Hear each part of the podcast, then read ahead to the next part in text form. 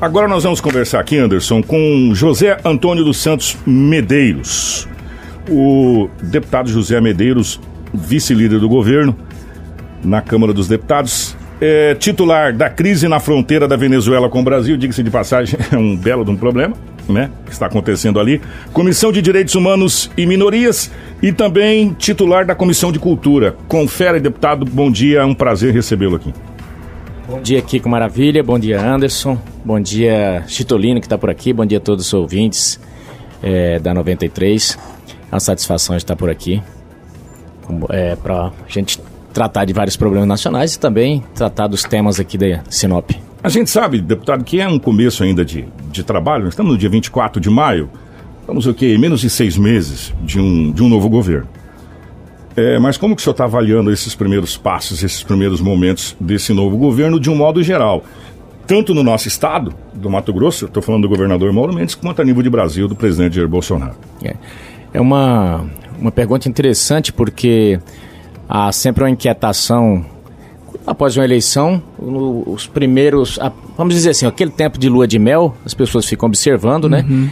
E a lua de mel, vamos dizer assim, tanto para o governo estadual como governo estadual, é, chegou ao fim e é aquele momento que o eleitor disse, bom, é, vamos, ver, vamos fazer o balanço, né? Principalmente pelas mudanças que aconteceram, né? Exatamente. Então, vamos lá para o governo, vamos de, de, de Brasília para cá. No caso do governo Bolsonaro, vou uh, usar as palavras do, do Paulo Guedes. Esse dia nós estávamos na reunião e alguém disse lá no do parlamento, mas o que projeto que o senhor tem para a economia? Como é que o senhor vai fazer a economia reativar? E, e começou a fazer aquelas, as provocações para saber quais os planos, enfim. E ah, falou, o Brasil está parado. E ele respondeu o seguinte: falou, lógico que está parado. Nós não fizemos nada ainda. E eu explico se não fizemos nada. É que o Brasil, para que ele comece, vamos dizer assim, a taxiar e sair da pista, ele precisa tirar vários obstáculos. Vários obstáculos. É, o, o rombo fiscal era muito grande, nós temos vários, várias, vários problemas de, de anos que estão aí. E o que, que acontece? Está fazendo uma, uma arrumação na casa. O que, que é arrumação essa? Nós precisamos fazer urgentemente, estamos fazendo a reforma tributária, a reforma da Previdência, é, fazendo uma desburocratização total. Para quê? Para que o Brasil possa ser minimamente amigável a quem quer gerar riqueza. Porque sem gerar riqueza não tem emprego, não tem nada e o Brasil não andando. Pegando um contraponto, deputado, e, e isso aqui foi até motivo da gente comentar semana passada. Não está vendo e a gente sempre fala isso, é um, uma oposição, abre aspas, exagerada para que as coisas não aconteçam nesse país? O problema é que uh, esse pessoal sabe, sabe quem é Paulo Guedes. Paulo Guedes foi o cara que, um dos caras, um dos protagonistas que fez o Chile virar o que é hoje. O Chile é, é o país desenvolvido da América do Sul. E de repente eles veem a mesma coisa do, do, do, de um time ver o outro contratar o Cristiano Ronaldo ou contratar o Neymar e falar, pronto, agora, agora é problema. Então, o que, que a turma está fazendo? Estão tentando apagar a luz do estádio, está tentando toda hora atrapalhar, porque eles sabem que se deixar o, o, o governo Bolsonaro trabalhar, isso vai virar é, é vai ser um, uma grande revolução no país, economicamente falando e tudo. Nós temos, nós temos um, um, uma equipe lá muito boa. Você tem o Tarcísio é, na área de infraestrutura, que é um, é um mestre formado no IME, Instituto Militar de Engenharia. Tem a Tereza Cristina, que é extraordinária na agricultura. Então, um time muito bom. E tem um cara na presidência que o pessoal fala, ah, está banado, é não sei o quê, mas tem um cara com coragem para fazer. O Bolsonaro não precisa saber de tudo. Ele, ele fala claramente: eu não sei, não entendo nada de economia. Mas é um cara que, primeiro, não tem dificuldade de voltar atrás. Ah, fez uma coisa, terra desmancha. A grande dificuldade, às vezes, é que tem gente orgulhosa que acha que é, porque falou uma coisa, fez um plano, ah não, agora eu falei, tem que ir errado até o final. Ele mesmo fala lá pra gente, eu não tenho compromisso com erro. Então, nesse, nessa linha, respondendo objetivamente sua pergunta, a, a gente vê a oposição desesperada a toda hora. O, o Bolsonaro viaja, eles falam, olha que, que gafe. O Bolsonaro vai em Israel, nossa, tá querendo interferir.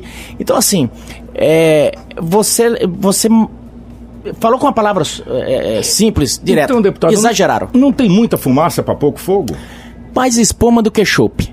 Não tem crise nenhuma. A grande verdade é assim. Porque eles banalizaram a palavra crise. Você veja que do início do governo Bolsonaro para cá, eles já falaram: o Brasil está em crise porque o Bolsonaro disse isso. Se for assim, vai ter crise todo dia na, na, na, na análise deles, porque Bolsonaro fala isso todo dia. Bolsonaro é aquilo lá. Então, eu, eu peguei essa pergunta da questão da crise porque eu quero trazer para o Mato Grosso, eu quero trazer para casa. Sim. Entendeu? Eu quero trazer para cá. O governador Mauro Mendes recentemente disse que o Estado está quebrado. Não foi eu que falei, ele que falou que o Estado está quebrado. E aqui a gente vê a liberação do FEX de, de 400 milhões, que vai vir para o Mato Grosso. Eu quero saber do senhor, que é ali da região de Rondonópolis, da região do Algodão, da região do Bolario Mágico. Mas não estamos de novo, o, o deputado, vendo o Mato Grosso ser governado pelo retrovisor? Olha, na verdade é o seguinte, o, não, só, não só Mato Grosso, falando dessa questão das finanças, mas a grande maioria, deve ter uns dois ou três estados só no Brasil que se sustentam com as próprias pernas. É, São Paulo, talvez Santa Catarina ou Espírito Santo, não, não, não me, me falha a memória agora, mas são poucos. A, a, o, a grande parte está fiscalmente arrombada. Os governadores, tem governadores que entraram o seguinte, é, ajeitando as contas, cortando tudo e arrumando a casa. Esses, é, é, se a coisa continuar assim, farão governo aí. É, é, vão ter me menos, menos dificuldade lá na frente. Já tem outros que entraram gastando, né? O caso de Fátima Bezerra lá no Rio Grande do Norte. Vai ter, vai acabar de arrebentar o Estado. Minas diz que está ingovernável. Então, assim, nós temos uma grande crise financeira nesses estados mesmo, na maioria dos estados do Brasil. Mas é por várias, várias questões. O crescimento vegetativo da folha, nós temos, é, e aí eu sou servidor público, mas isso é de se reconhecer, nós temos é, servidores públicos no Brasil que ganham aí 90, 100 mil todo mês, e não são poucos. E isso, isso amontou, amontou, e com o tempo o Estado faz só para pagar folha. Mato Grosso, boa parte do que tem hoje é só para pagar folha. Só para te, um, te dar um exemplo, com o Legislativo, o Judiciário, a Promotoria e o, o Tribunal de Contas, Mato Grosso gasta mais de 20% da sua receita corrente líquida. Então isso não é pouco. Não, sem contar também que o próprio governo divulgou nessa semana que estourou o limite prudencial é, com a folha de pagamento exatamente nesse assunto, né? Está quase a 62% e até medidas que eles estão estudando é a demissão de funcionários, tanto comissionados e caso é, esses funcionários é, forem demitidos e ainda não não surtir efeito, até funcionários efetivos, né? Podem ser demitidos exatamente por essa, essa questão do, da folha de pagamento que está muito alta. É porque quando falta receita, é aquele negócio. Faltou dinheiro, não tem jeito, não tem matemática que resolva o problema. Então, é, é nesse ponto é que nós estamos nos esforçando lá em Brasília também para, pelo menos, mandar um conta-gota. A gente tem conversado muito com o Paulo Guedes no sentido, olha, vamos mandar o quinhão de Mato Grosso, vamos mandar esse FEX, porque 400 milhões já, já alivia uh, uh, um pouco. O deputado, assim, eu, eu, vou, eu gosto de fazer papel de advogado do diabo. Por favor. A palavra. É inadmissível para quem chegou aqui nessa região, como muitos pioneiros aqui, é, eu vou citar algumas famílias aqui dessa, dessa região que chegaram aqui em nome de todos, aceitar que o estado do Mato Grosso está quebrado. Nós temos o maior produtor do planeta de grãos. Nós temos a região norte do estado do Mato Grosso, onde soja, milho, arroz aqui predomina. De colíder para baixo, a, a, a questão do gado é extraordinária, é uma bacia leiteira maravilhosa lá na sua, na sua região lá de Rondonópolis, Pedra Preta, o algodão lá é uma coisa absurda. É inadmissível a gente aceitar um estado do Mato Grosso quebrado, com tanto potencial e produzindo tanto.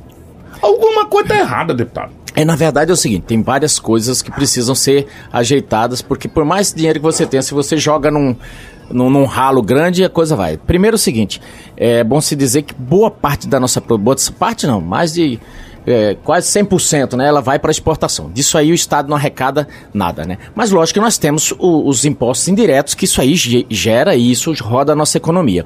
Agora, nós temos o fato também de que a, a União, é, é, ela tem, ela tem hoje vamos dizer, centrado boa parte dos recursos, e isso aqui os estados e municípios têm ficado com muita, muito ônus é, e, e, pouco bônus, né?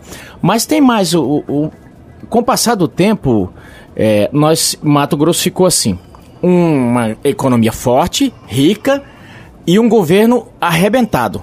E como isso se deu? se deu justamente por falta de gestão. Os órgãos foram inchando, inchando, essa máquina está tão pesada que mesmo o Estado é, que arrecada tanto, Mato Grosso tem crescido, você falou verdade, enquanto o Brasil tem crescido aí, às vezes estava menos 3%, outras vezes só 1%, o Mato Grosso cresceu a índices maiores do que a China. Durante a boa parte do tempo ele está crescendo. Aí você fala, tá, mas explique, como é que pode estar tá o Estado quebrado e tal? E eu faço separo, ó, vamos separar os estados. Eu estou falando em termos de governo estadual, em termos de máquina pública. Essa máquina pública está quebrada. O Estado, vamos dizer assim, a economia privada, não, ela vai bem e forte. Agora, o problema é que quando esse troço aqui está quebrado, começa a impactar na outra. Porque aí falta estrada, falta tudo e começa a dar esses problemas. Por isso que nós é, é, estamos apoiando essas medidas duras que o, o Mauro Mendes está tomando e que Paulo Guedes está tomando, porque nós precisamos enxugar esse Estado, porque senão não dá conta, por mais que esse recado imposto, não dá conta de pagar uh, uh, esse, essa máquina tão grande. Mas como operar esse câncer? que é o enxugamento do Estado. Começar por onde? Porque a gente, a gente ouve muito falar assim, vou cortar na própria carne, é, mas a carne continua intacta. É, começar por onde, deputado? Olha, é, é mais ou menos aquele negócio. Não adianta o cara. É que nem o sujeito que vai no médico, o médico fala: olha, você tá com as veias entupidas, você precisa perder peso. Aí o sujeito vai lá, corta o cabelo. E aí vai numa balança de precisão e fala, ó, diminuir. Realmente diminuir, mas não adianta. O que tá precisando mesmo é enfrentar esses problemas. Primeiro, fazer uma reestruturação que nem o, o, o Paulo Guedes está propondo. Está propondo o seguinte, falou, olha, nós não conseguimos manter esse, esse sistema que está.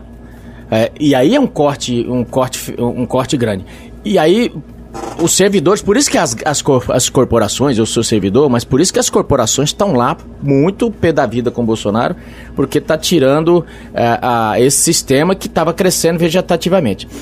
Essa reforma da Previdência está é, tá sendo feita para os estados também e municípios. Então isso já vai ajudar, porque diminui esse crescimento imenso do, do, do home fiscal, e aí você começa a ter um Estado é, mais leve. E lógico, a, essa, a curto prazo, isso não se resolve. Mas para geração de riquezas, o fato da gente fazer essa reforma tributária, é, previdenciária, ela já dá um horizonte e aí começa a vir os investidores. Porque os investidores, do jeito que vem agora, eles falam, não vem, aquele Estado só dá conta de pagar folha. Por falar em investimento, é uma estatística levantada, inclusive por alguns amigos, quando o senhor, quando o Anderson falou, o deputado vai lá, eu falei, eu vou pegar essa estatística. O Mato Grosso tem uma das cargas tributárias mais caras do Brasil. O, o imposto pago ali em Sonora, que é a divisa onde sai do Mato Grosso do Sul para entrar no Mato Grosso, é absurdo. Vou dar exemplo aqui, está aqui o Chitolino, que foi presidente da CDL por um tempo. Várias empresas foram embora de Sinop, embora de Sinop para Rondônia, é, para Paraguai, Minas Gerais, é, porque não aguenta pagar a carga tributária no Mato Grosso. Não está aí, talvez, deputado, um dos grandes gargalos de se resolver o problema, quer dizer, se cobra imposto demais, você está matando a galinha dos ovos de ouro, e se tem retorno de menos, porque assim, o produtor rural já paga o FETAB. Agora estão inventando o FETAB 2. Né? Tá até um rolo danado por causa do FETAB 2. E as empresas estão deixando de vir do Mato Grosso, estão optando por Rondônia, Minas Gerais, Goiás. Por quê? Porque não aguenta pagar a carga tributária. A pancada não está muito grande, a dosagem não vai matar o paciente. Ah, você é, falou. Isso se resume ao seguinte: você tem uma galinha que bota ovos de ouro e você resolve comer a galinha.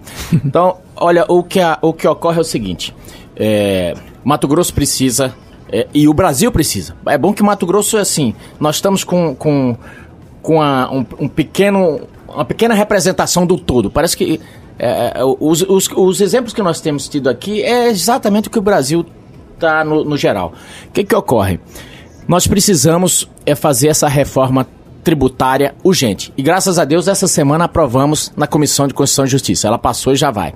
Está caminhando paralelamente. E que é, o, o que é essa reforma tributária, Medeiros? Bom, é você primeiro o seguinte: tira a maioria desses impostos que estão aí, você tá entendendo? Condensa num só, um imposto que vai ser chamado IVA. E aí você, esses impostos vão ser, ele não vai ser nem, nem municipal, nem estadual, nem federal. Ele vai ser é, um, um, um imposto que quando você compra a mercadoria, ele já vai é, a parte do município. Cada um a sua parte. Cada um dá um a sua parte, não vai nem para a mão do empresário, nem para a mão do governo federal, nem para a mão do Já vai para a prefeitura, direto e para o estado e para a União. Toma o seu pedaço, toma o seu pedaço, toma o seu pedaço. Bom, isso aí já vai fazer com que, primeiro que o consumidor vai começar a saber quanto que quanto custa um celular, quanto custa um carro, porque ele já vai já vai ver ali, ó, eu estou pagando isso de imposto, então já vai saber, já vai poder cobrar mais é, é, do, do, da, da, do, do, público, do serviço público, falar, olha, eu estou pagando esse imposto e aí. Então, isso já facilita, porque vai acabar essa história de incentivos fiscais, renúncia fiscal. Vai acabar, não vai ter Estado. Então, não vai ter Estado que vai fazer isso.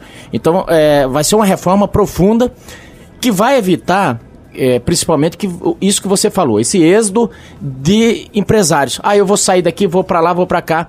Mato Grosso perdeu boa parte do seu parque industrial para o Paraguai. Oi, com energia, energia cara, o imposto sobre energia aqui, qualquer um que esteja ouvindo aqui, pegue sua conta de luz e dá uma olhada, é, pega o seu o valor que você consumiu e depois você note lá os impostos. Tem imposto daqui, imposto daqui e tal. O ICMS, ele é cobrado sobre a, o que você paga, é, o que você consome e sobre aqueles impostos que estão lá. E aí, você vai discutir isso, vem 500 pessoas dizer que não, isso é o correto. Que correto? Pagar imposto sobre imposto? Absurdo. Então, o empresário faz o quê? Some daqui. Teve um empresário que me contou, a empresa dele gastava 900 mil de energia. Ele mudou para o Paraguai, paga 150 de energia lá, não tem essas dificuldades trabalhistas que tem aqui, o imposto é simples, quer dizer, os caras estão indo para lá. Então, nós precisamos fazer isso que é, é, é deixar o Estado leve, amigável para quem quer. Ah, o cara quer investir em Sinop. Venha, venha, venha para cá. O que, o que a gente coloca em pauta, deputado, o senhor estava lá na época, o, o senhor participou também dessa situação. Quando o Blaro Maggi foi governador do estado do Mato Grosso, não tinha um palmo de asfalto daqui a Carmen, daqui a Vera, daqui a Cláudia, daqui a Joara. Então, você falava, vou para Joara, você falava, vi, você tá de brincadeira, você vai para Joara? Três dias, se não chover. Fez lá a PPP. Entrou com os produtores, entrou o empresário, entrou todo mundo tal. A região norte, na época, o movimento de separação do Estado era gigantesco, o senhor lembra muito bem Me disso? lembro. Acabou-se se falar de separação do Estado, por quê? Porque o Estado se interligou de novo via as MTs. E por que que isso não se continua? Por que que não se continua dando a mão à palmatória? E com todo respeito, falando, o poder público é incompetente devido às condições de licitação, essas coisas todas, para fazer. Mas o privado consegue com o nosso apoio. O Estado não andaria melhor com, caminhando junto com o empresário e não sangrando o empresário? A saída é essa, mas o, o problema é que de um certo tempo para cá, e você nota que Blário foi ali 2003 para frente, né? A, até ali, nós ainda tínhamos uma boa relação, vamos dizer assim com o empresariado. Depois que começou certos governos no poder, começou o, a plantar no inconsciente popular que é o seguinte: se você é empresário, você é bandido. Começaram a demonizar a quem produz e a quem gera emprego. O que, que acontece? Com isso, também a maioria dos governantes entraram assim, parece que é, o, o, não pode ter relação com, com, com com, com o empresariado. Na verdade é o seguinte, isso é uma hipocrisia, porque o que a gente vê nos noticiários depois é o seguinte, é como se em público os enxotasse, mas no privado chamasse para a alcova, porque depois a gente fica sabendo das notícias. Só que acontece, é, vamos fazer um parênteses aqui do que você falou do Blário Maggi. O Blário Maggi pode falar o que for dele, mas é um sujeito criativo, não, tá, não, não, não é rico à toa, e mais, quando ele entrou, eu brinco com ele ele era mais grosso do que parede de igreja. Grosso no sentido seguinte: vamos fazer isso, vamos embora. E já já partia para cima. Ah, não, não, o funcionário enrolou, tá fora, põe outro. Você tá entendendo? O governo precisa ter decisão, precisa cobrar as coisas. E ele fazia isso, você vê que em quatro anos ele fez um governo extraordinário. Então, é, é o governante precisa ter a, a, a, coragem, a decisão. Assim, precisa de gente de pulso. Também engessado? Você tem. Então, é, nós ficamos engessados de lá para cá. Então espero que o Mauro Mendes possa ter esse pulso também de falar, olha, vamos não ficar enrolado no cabelo das pernas, não ficar lá dentro daquele palácio paiaguás. O Blário tinha uma, uma coisa que talvez as pessoas não saibam. O Blário pegava caminhonetes sem segurança, sem nada, e às vezes ele saía andando por aí. Tem, um, tem história da ponte lá perto de Cuiabá, sobre o rio Cuiabá. Ele foi andando, chegou lá, olhou, tá o pessoal trabalhando, passando o rio Cuiabá num cabo de aço lá perto da guia, da Corizal pra lá, Jangada. Ele parou na borracharia e falou: Eu vou fazer uma ponte aqui. O borracheiro tava lá, nem olhou, não sabia nem quem, quem tava lá falou. É, lógico, sabia que era o governador e tal, mas falou: Governador, eu ando pelado se essa ponte sair. Bom, seis meses depois a ponte estava pronta. Ele andou pelado? É. E aí, o, mas o menino tava lá. O Blair olhou pro filho do borracheiro e falou: Você tá escutando, né? Ele falou que vai andar pelado, você é testemunha. Seis meses depois, o Blair, no final de semana, catou a caminhonete, chegou lá na borracharia. Falou: E aí? Vai pagar a aposta? E o menininho tava lá, falou, pai, você vai ter que pagar a aposta. Lógico que ele não andou. Ele falou, mas governador, como é que eu ia saber? Eu tô aqui há 30 anos, todo mundo falava que ia fazer essa ponta. Então ele era muito de fazer. E nós precisamos de políticos que façam mais e falem menos. Tem muita gente falando muito e não fazendo nada. E a 63 sai, esse resto que falta, que é o que a gente precisa? Ah, falando isso, foi bom você tocar nisso. Essa semana sentamos com o, o ministro Tarcísio, justamente para falar. Bom ministro, hein? Gostei. Esse cara veio aqui, velho. Esse cara é bom. Gostei É, desse ele cara. até mesmo, da boca dele, saiu isso que esse ano ainda vai terminar essa BR. É raro você ver um caminhoneiro atolado, o ministro falar, eu vou lá. É. E fez lá, de caminhão. Foi, de foi lá, caminhão. foi lá, gostei, gostei, caminhão. gostei, gostei. É, primeiro, ele falou isso aí que você falou. Falou, gente, isso aí já tá. Não vamos nem tocar no assunto, que isso aí é, é superado. Ele falou, vamos falar de duplicação de- de- da BR-163 até Sinop. Falou, vamos falar eh, da questão da concessão e falamos sobre esse sistema todos. Então, é, só para quem tá curioso sobre a, a, a, a 163. Primeiro, nós estamos com esse imbróglio que venceu a, a, a concessão da, da Rota Oeste e agora precisa resolver esse problema aí com a Rota Oeste. É, sai, é, ela sai pacificamente, não sai, entrega, que jeito tá. Então, tá se fazendo um acordo lá para quê? Para não judicializar esse troço, para não ficar pior. Então, a tendência é, é sair disso aí, fazer um- uma, uma coisa amigável, isso já está sendo feito, e mais, a- ele falou mais sobre a questão da, da ferrovia, da Ferrogrão. Você tá entendendo? É um projeto que tá, assim, prioridade zero lá no governo para acontecer. E mais da FICO também. Então, assim, é, é um ministro que está muito antenado com as coisas de Mato Grosso. E essa região aqui, eu não tenho dúvida. Essa região que já é um exemplo para o Brasil em termos de, de, de desenvolvimento, isso aqui vai explodir de desenvolvimento. Então, foi uma reunião muito boa e eu acredito porque o Tarcísio, ele pouco fala. Você já, notou o perfil dele. Mas ele já, já, já fez um, um- ó, ele já fez a questão dos aeroportos. Para quem está nos ouvindo, o aeroporto, o aeroporto de Sinop, Rondonópolis. As concessões, né? As concessões. Isso é muito importante. Então, é, eu fiquei muito contente dessa reunião. Foi, estava lá a bancada toda é, de Mato Grosso e saímos de lá assim muito otimistas. O, eu não poderia eh, deixar de aproveitar a sua vinda aqui, até pedir desculpa pro Anderson, que eu tô, eu tô tomando um pouco mais do tempo. Ah, mas é os assuntos que a gente É. ia falar do mesmo jeito. O senhor né, faz parte da segurança pública, sempre fez, sempre foi um agente da segurança pública. A nossa segurança pública do estado do Mato Grosso está abandonada. Eu não vou nem falar de um, dois ou três. Abandonada. Nós temos menos policiais hoje do que a gente tinha 15 anos atrás. Agentes de segurança pública. Nós temos uma fronteira seca, que eu não vou nem falar quilometragem, porque. É 900 quilômetros, absurdo. 200 molhados, 700 É, seco. Absurdo. E a gente ouve a cada vez que tem uma eleição política: vamos fechar as fronteiras do Brasil e nada é feito.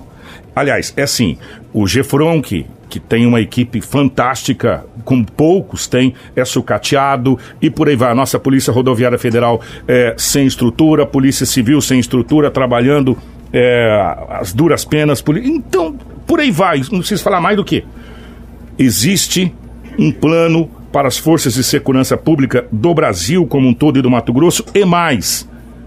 Vai realmente colocar o exército na fronteira para parar da BR 163 não ser mais o corredor da soja e se transformou no corredor da maconha e da cocaína? Olha, um dos pontos que. é, inclusive o Chitolino, eu tenho que fazer justiça a ele, ele constantemente me liga em Brasília. Medeiros, nós precisamos de, um- de uma unidade do Exército em Sinop. É, nós precisamos de, é, é, de cobertura aérea nas fronteiras. Isso, esse projeto tem me ajudado muito, porque inclusive fiz uma, uma- um mini projeto, um projetinho, levei para o ministro Moro. Inclusive essa semana é, a bancada ficou até meio nervosa, porque aquele estilo do Moro, ele mandou, ninguém sabe, ninguém sabe, mas veio em Cáceres o secretário nacional de segurança pública. Ele ainda não tem esse traquejo político, né? Porque geralmente quando vem uma autoridade chama a bancada toda. Não, ele mandou o cara. Simplesmente ficamos sabendo, ó, o cara foi lá em Mato Grosso. Veio é, olhar, conversar com, essa- com, com, com quem é do meio, é, justamente para é, fazer esse plano, porque o Bolsonaro quer, é, o, aliás, foi eleito com essa bandeira de segurança pública. E você disse bem, eu trabalhei 23 anos na Polícia Rodoviária Federal, trabalhei nessa fronteira com a Bolívia, ali, ali é o seguinte, ali é um, um queijo suíço, é a cabriteira, é, é, é a turma da droga, é o sujeito que tem fazenda próximo à divisa que não tem segurança nenhuma. Os, a turma vem da, da, Bolívia, rouba gado dele. Enfim, aqui passa fuzil, passa tudo, volta droga, rouba caminhonete. É um inferno. E aí só tem uma coisa, é pulso. Aí tem gente lá no Congresso que diz: temos que liberar as drogas. Ah, não pode prender o coitadinho que é vítima da sociedade. Gente, esse discurso está acabando com o país. Nós precisamos endurecer porque a sociedade está presa, está arrebentada em casa. Vem outros e dizem: o cidadão não pode ter um 22, não pode ter um estilingue dentro de casa, sabe por quê? Senão vai, vai, vai machucar o trabalhador quando ele vem assaltar. O trabalhador do, do, do da roubalheira. O do trabalhador do crime. Do crime, é isso aí. O deputado, trazendo agora um pouco mais para Sinop, né? É, a sua visita aqui hoje, é, foi divulgado que o senhor vai, visitar o Hospital Regional e a saúde, assim, é o principal problema que nós estamos enfrentando. Inclusive, talvez seja o Hospital Regional, a UPA aqui da cidade foi é, é palco aí, né? De notícias no estado inteiro com morte de crianças, inclusive recém-nascidos. E o que, que a gente pode esperar dessa sua visita, é, é, conhecendo aqui essas mazelas que Sinop está enfrentando hoje, dentro da Câmara Federal também, você como vice do, do, do, presidente Jair Bolsonaro na Câmara, né? Esse, essa proximidade, então, aqui, o que, que a gente pode esperar é, disso? Olha, eu recebi há, há um tempo atrás o, a visita do pró-reitor é, lá em Brasília.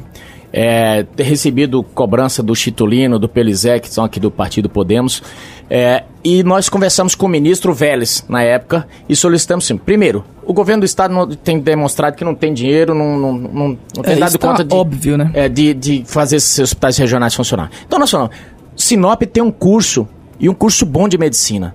E esses, esses alunos precisam de um local é, próprio da universidade. Toda universidade tem um, tem um de, que tem um curso de medicina, ele tem um hospital. A residência, né? Exatamente. Então nós sugerimos ao ministro o seguinte: transformar esse hospital regional num hospital federal, num hospital universitário, com responsabilidade pela EBSE, que é a empresa que gere, que, que faz a gestão dos eh, hospitais region, uh, universitários em todo o país. Então, isso, essa pauta. Marcamos, como aí o ministro caiu, já marcamos uma, uma visita lá com o ministro, esse novo, que eu não me arrisco falar o nome dele. Uh, diz que é Abrão, mas é Abrão, Abrante, o nome do homem. É, mas com esse novo ministro, uh, vai o, o pró-reitor, vai é, é, Chitolino, vai várias pessoas daqui de Sinop para conversar, para dizer, olha, nós precisamos urgente é, que o governo federal tome conta desse hospital regional. Porque aqui nós já viemos inúmeras vezes. Já, fui, já visitei a UPA, já fui nesse hospital regional. E é no estado inteiro. Mato Grosso, oh, Rondonópolis, eu entrei lá dentro. Dentro do centro cirúrgico tinha rato, barata. Não tô mentindo, não, gente. O teto caiu no dia de uma chuva lá e aí demonstrou tudo que caiu. Eu falei, imagina, estavam fazendo cirurgia debaixo daquela coisa toda. Então, assim, tá caótico. Então, nós estamos, fizemos esse pleito para transformar Rondonópolis e Sinop em hospital universitário, que são os que têm os dois cursos é, para ver se para é, que essas coisas possam, possam melhorar. No, que, no, no quesito geral da saúde, aí sim, a, a, nós fizemos o quê? Pegamos toda a emenda de bancada, que geralmente é para uma coisa estruturante, para estrada, passamos 160 milhões para o governo do estado. Mas a gente sabe que isso é que nem água na areia, na areia quente do deserto. É chupa logo e, e some. É, mas a, a, o que a bancada pôde fazer em termos de, de, de dinheiro é isso. O que é que nós estamos fazendo? Pegamos a, a, boa parte das emendas individuais, estamos mandando também para as prefeituras. A gente sabe que é um buraco isso aí. Precisa de reestruturação toda. Então, a, a curto prazo é isso que nós estamos fazendo é para Sinop. Tenho uma grata satisfação e alegria de ter vindo ontem aqui, porque conversando com com vários atores, toda vez que eu vou fora, ou fora do país, ou em algum outro estado, fico chamando para investir aqui. Conversando com o médico, aliás, encontrei com ele no Egito, ele falou: olha, nós estamos investindo lá em Sinop, com a parceria com o pessoal de Sinop, está montando. E esse, é, é, esse médico é um dos principais, é um, é, vamos dizer assim, é o bambambam bam, bam internacional em termos de, de, eh, de, genética humana, entendeu? E eles estão montando uma clínica aqui em Sinop que vai ser. É, tem padrão internacional. Então, aí, você chegou num ponto. Eu, Gelson, você me perdoa, mas eu acho que esse aqui tem de suma importância. É, esses dias recentemente eu estava conversando com o pessoal ligado à prefeitura falando a respeito do investimento que Sinop faz acima da ordem de 30 e poucos por cento na saúde pública e é pingar de conta gota na areia. É, não é injusto algumas coisas que acontecem nesse país em termos de legislação, e aí talvez entra o Congresso e os deputados e os senadores? Por exemplo, Sinop é polo. Não desmerecendo as outras cidades, eu quero que as pessoas entendam, pelo amor de Deus. Nós somos polo trabalhista, nós somos polo de prestação de serviço, nós somos polo na área de educação, nós somos polo na área de saúde. Hoje nós temos é, exames, laboratórios e profissionais aqui para trabalhar em São Paulo, trabalhar em qualquer lugar do Brasil. Aí você pega todos os municípios da região que fazem parte desse polo, desemboca aqui em Sinop, como é o caso do sul do Pará, e são vários. For na UPA agora com o Chitolenco, você vai ver que tem pessoal do Pará lá para ser tratado na UPA. Índio do Xingu e Sinop não recebe por isso. Ou seja, tá sobrando para quem? Vou fazer o papel de advogado do diabo de novo. Tá sobrando para a prefeitura pagar medicamento, pagar profissional, colocar profissional para trabalhar, sem receber uma rodela do Estado, que está quebrado, segundo o governador, e a gente acredita no governador, né? Porque votamos nele. E o Brasil está quebrado se não fizer reforma, como disse o Paulo Guedes e o, e o, e o Bolsonaro. E aí, a cobrança da população vem para cima da prefeitura, e não é só Sinop, eu estou colocando Sinop como exemplo, mas vai para Rondonópolis, vai para todo mundo. E os prefeitos estão tirando dinheiro de outras obras estruturantes da cidade para jogar na saúde e mesmo assim Não tá é dando, enxugar né? gelo. É, o prefeito já gastando 40% com a, com a saúde, sendo que ele, é, o teto dele é, seria Aí não é, não está na hora da Câmara dos Deputados entrar e falar, peraí, já que está sobrando para os municípios, vamos fazer o seguinte: vamos jogar a responsabilidade para o município e o dinheiro deixa de passar pelo governo estadual, vai direto para a ponta da lança. E aí, a Sinop, vocês atendem 33 municípios, então vocês vão receber o correspondente a 33 municípios. E você vai ter um hospital estruturado, você pega esse, hospital regional, que é uma vergonha nacional, que está ali parado, agora parece que vai querer começar, bota para funcionar de fato e de direito, o dinheiro vem para cá e atende a população. O que você falou muito correto. O Congresso já alertou para isso. Primeiro foi feita uma lei, aliás, essa lei foi proposta pela senadora Ana Amélia, quando ela estava lá e foi aprovada, no seguinte: antes todo deputado chegava lá, sabe aquela história de fazer bom dia com chapéu alheio? É, ah, vou fazer um, uma lei bacana. Fazia uma lei bacana. Fulano tem direito a isso, Beltrano tem direito a isso. E caía toda a responsabilidade para o município. Então foi feita uma lei, o seguinte: não se faz, não se manda nenhuma demanda nenhuma responsabilidade para o município que já não tenha receita definida. Então agora já parou, pelo menos estancou a sangria. Agora, o, o segundo passo é essa reforma tributária no seguinte: olha, o, vender um carro, o dinheiro já vai direto na veia da prefeitura. Não tem que esse negócio de ir para Brasília ou vir para o estado. Porque vai para Brasília aí você sabe é, é, vem a conta gotas. Então, a, essa reforma tributária, para mim, é a mãe de todas as reformas em termos da economia. Seria essa desburocratização que tanto falam, então? Sim, é, ela passa, pô, é um dos itens da desburocratização. O, é, pra gente encerrar, acho que o tempo já vai já estourar. Passou. Eu só queria que o senhor comentasse, deputado, é, sobre essa manifestação pró-governo, né? O Bolsonaro aí disse que pode estar tá indo participar, é, em contrapartida, o próprio presidente nacional do partido disse que é sem sentido essa manifestação dos, dos das próprias. É, é, é, apoiadores, né? E, e, como que tu enxerga isso, essa manifestação aí para que está prevista? Olha, toda manifestação pública é saudável. As pessoas estão enganjadas. Isso é sinal que as pessoas estão enganjadas na política.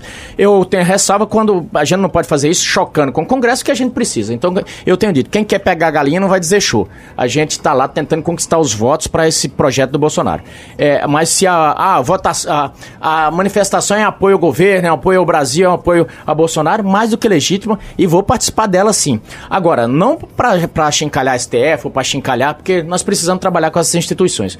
No mais, é, tem muita gente é, brava com isso, é porque até agora a gente só tinha manifestação do lado, só tinha um, é, gente invadindo estrada, queimando, queimando prédio público, esses podia, né? Para apoiar o governo não pode. Então, assim, é, a, eu acho que é, manifestação é livre, as pessoas devem ir, e para mim tá de bom tamanho.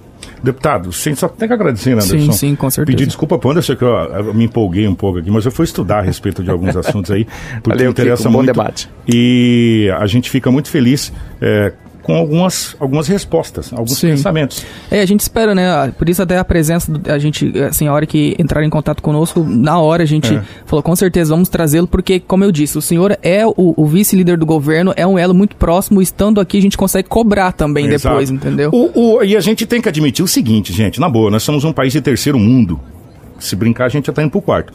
É, a gente tem que copiar as coisas que deram certo Sim, onde deram lógico. certo. Né? Ou, nos- por que, que funciona nos Estados Unidos? Por que, que funciona em Portugal, na Holanda? Por que, que não vai funcionar aqui? Né? Então, e implantar talvez esse imposto único, que já vai direto cada um pro seu, vai melhorar em muito todas as situações do Brasil. Obrigado, deputado. Grande abraço. Olha, eu que agradeço, um abraço a todo mundo, eh, um abraço ao Chitulino, daqui a pouco vai fazer a provisória aqui do, do partido, já vai ter o nosso presidente que está ali fora. Mas um abraço a todos, muito obrigado. Anderson, um grande abraço. Obrigado, gente. É uma ótima sexta-feira, um bom final de semana para todos vocês. Obrigado pela audiência. E segunda-feira, se Deus quiser, estaremos aqui de novo às 7 horas da manhã. Daqui a pouco já vai estar na íntegra lá no, no nosso site a entrevista com, com o deputado, também no nosso Facebook. Obrigado ao Marcelo gerando as imagens aqui. O nosso Jornal da 93 volta na segunda-feira. A todos um grande abraço na sequência, manhã da 93. Informação com credibilidade e responsabilidade. Jornal da 93.